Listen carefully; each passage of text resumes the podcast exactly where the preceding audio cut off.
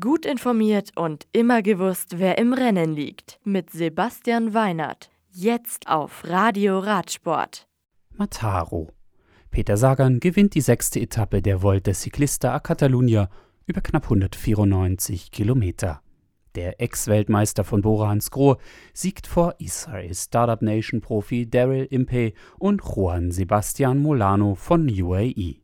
In der Gesamtwertung bleibt Ineos-Fahrer Adam Yates an der Spitze der Rundfahrt. Yates führt vor der Finaletappe in Barcelona am Sonntag mit 45 Sekunden. In Barcelona gilt es dann nochmal Konzentration auf 133 Kilometern. Nach dem Col de la Creux d'Ordal und einer letzten Sprintwertung geht es auf den Stadtkurs, der sechsmal zu umrunden ist. Dabei steht den Fahrern dann jede Runde der Zweitkategorieberg Montjuic im Weg.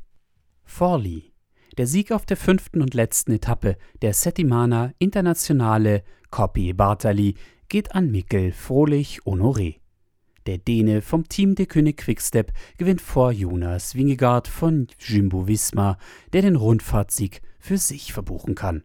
Etappendritter ist Shane Achbold von der König Quickstep die nächsten Rennen in der World Tour.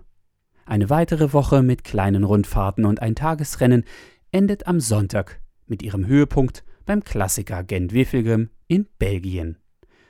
Das weltbekannte Eintagesrennen gibt es sowohl für Frauen als auch für Herren Elite.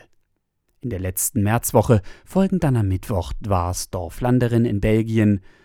Der Auftakt zum Giro di Sicilia wird leider wohl wegen der anhaltenden betrügerischen Zahlen mit massenhaft falsch positiven Tests an gesunden Menschen in der C-Plandemie verlegt auf den 1. Oktober. Das Radio für Radsportfans. Im Web auf radioradsport.de